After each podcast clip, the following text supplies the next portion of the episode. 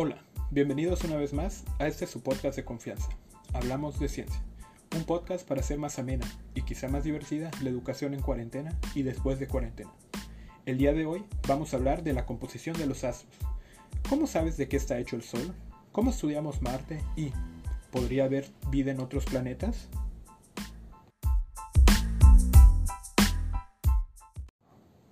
El estudio del espacio es una ciencia súper interesante.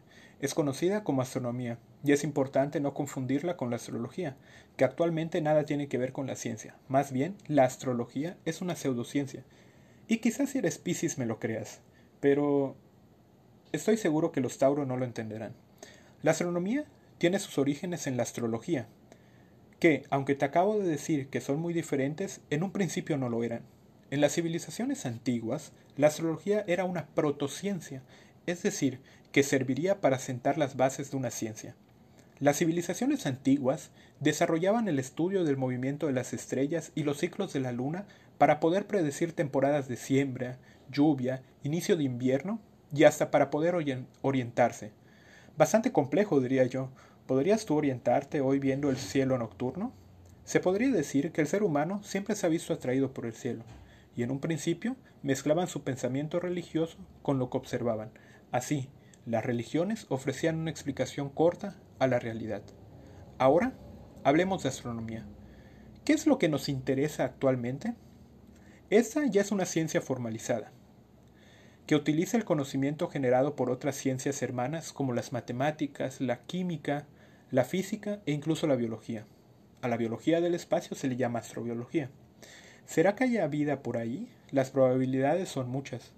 Para intentar comprender mejor el universo, desde el movimiento de los planetas hasta cómo se forman las estrellas, pasando por el inicio del todo, para eso surge la astronomía.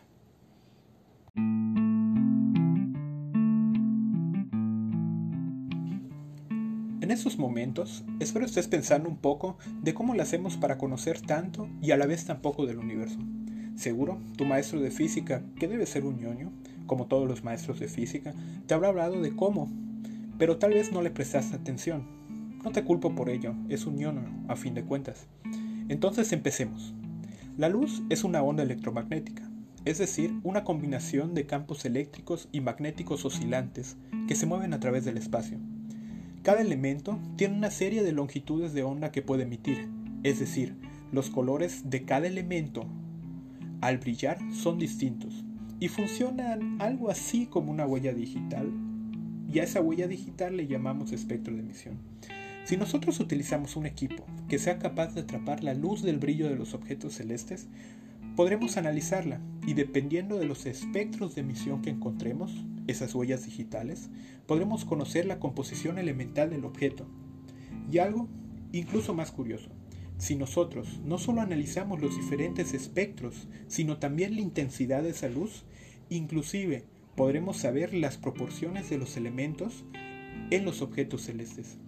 A la rama de la ciencia que se encarga de estudiar esos espectros se llama espectroscopía o espectroscopia. Sí, con acento y sin acento, ambas son aceptadas. Y a los instrumentos utilizados para hacer esos análisis de luz se les llama, sí, quizá lo adivinaste, es espectroscopios. La astronomía aprovecha los avances de la espectroscopía para analizar el espacio. ¿No es genial? ¿Habías pensado antes en toda la información que la luz nos podría dar del espacio? Seguro que tu profe ñoño, sí.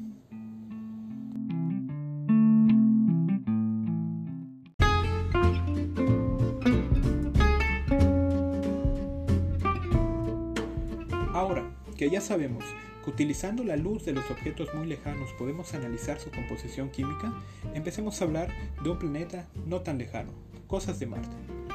Además de poder estudiar con la luz del universo, podemos enviar sondas y robots a otros planetas, aunque eso se ve muy limitado en la actualidad.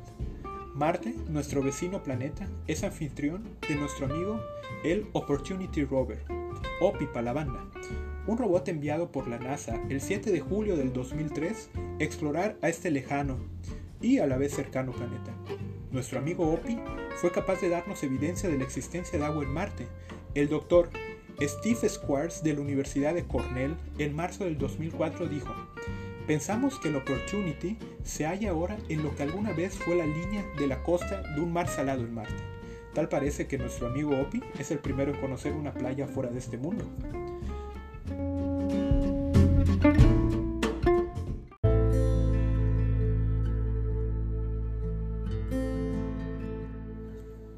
Después de tanta alegría brindada por este curioso robot, me queda contarles que la misión de OPI fue declarada por terminada el 13 de febrero del 2019.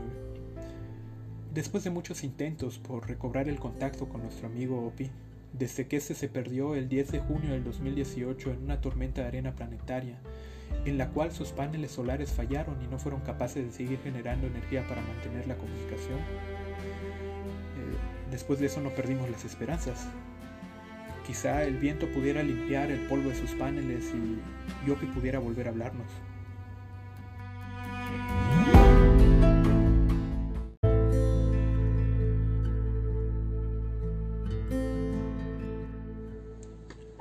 Después de más de 835 comandos de recuperación que le fueron transmitidos a OPI desde que se perdió el 10 de julio del 2018 y hasta finales de enero del 2019, y con más de mil mensajes de recuperación transmitidos hasta antes del 13 de febrero del 2019, las esperanzas ya eran pocas.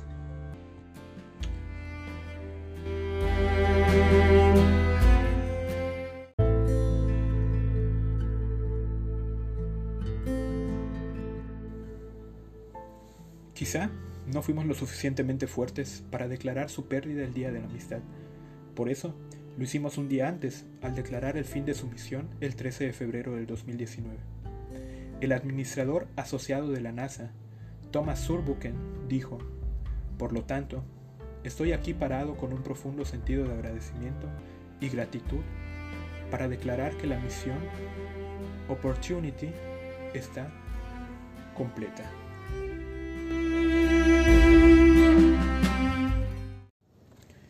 El último mensaje que le enviamos a Opie fue la canción I'll Be Seeing You de Billie Holiday.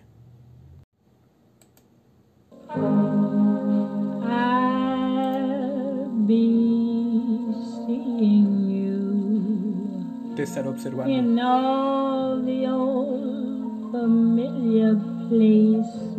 en todos esos viejos lugares que se me hacen conocidos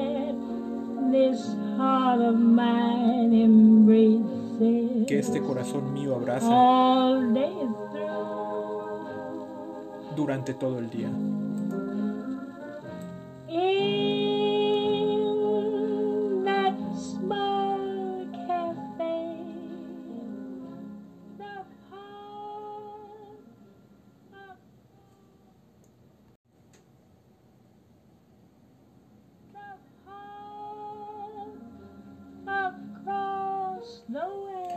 Opportunity se fue, pero nos dejó la esperanza de encontrar mucho fuera de casa.